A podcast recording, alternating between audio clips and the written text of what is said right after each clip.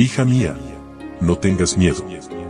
Un devocional que te ayudará a aliviar tus preocupaciones, mientras aprendes a vivir en la paz del Dios Todopoderoso.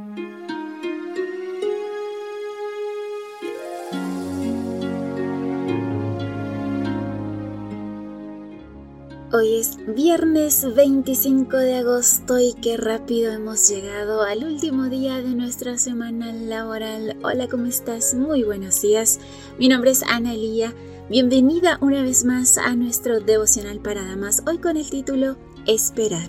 Leo en Sofonías capítulo 3, versículo 16. Ese día se dirá Jerusalén, Sión, no tengas miedo, no te rindas.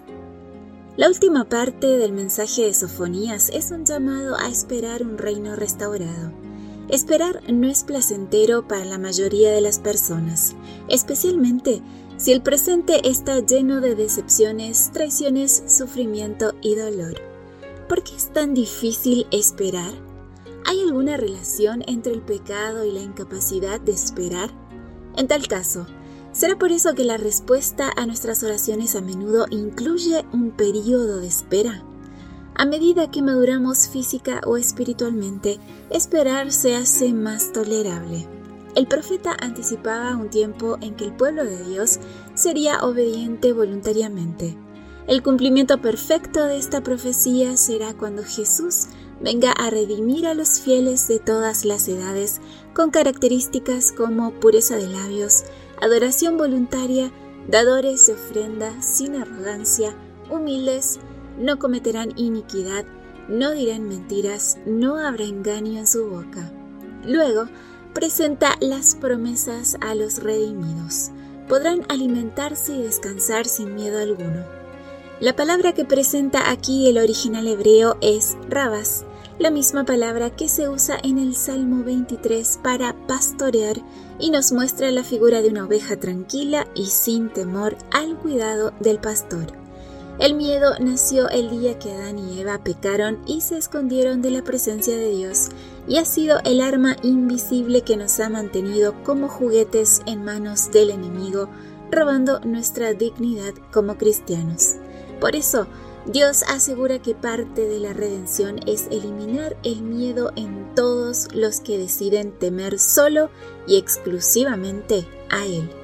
Sofonías describe la alegría y el regocijo en la presencia de Dios, una felicidad basada en que ya no tendrás que temer mal alguno. Finalmente, el reino restaurado también promete que nuestras manos no desfallecerán una expresión idiomática de no tengas miedo, Sión. Imagina a Dios levantando tus manos en alabanza y diciéndote, Canta, oh hija de Sión, da voces de júbilo, oh Israel. Gózate y regocíjate de todo corazón, hija de Jerusalén. Jehová ha apartado tus juicios, ha echado fuera tus enemigos. Jehová es Rey de Israel en medio de ti nunca más verás el mal. En aquel tiempo se dirá Jerusalén, no temas, Sión, no se debiliten tus manos. Jehová está en medio de ti, poderoso, Él salvará.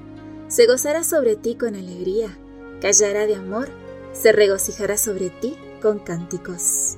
Amiga, mientras esperas, personaliza y visualiza esta promesa. Que tengas un precioso día viernes, un lindo día de preparación. Gracias por tu compañía. Yo te espero mañana, primero Dios, aquí en nuestro devocional para damas. Bendiciones.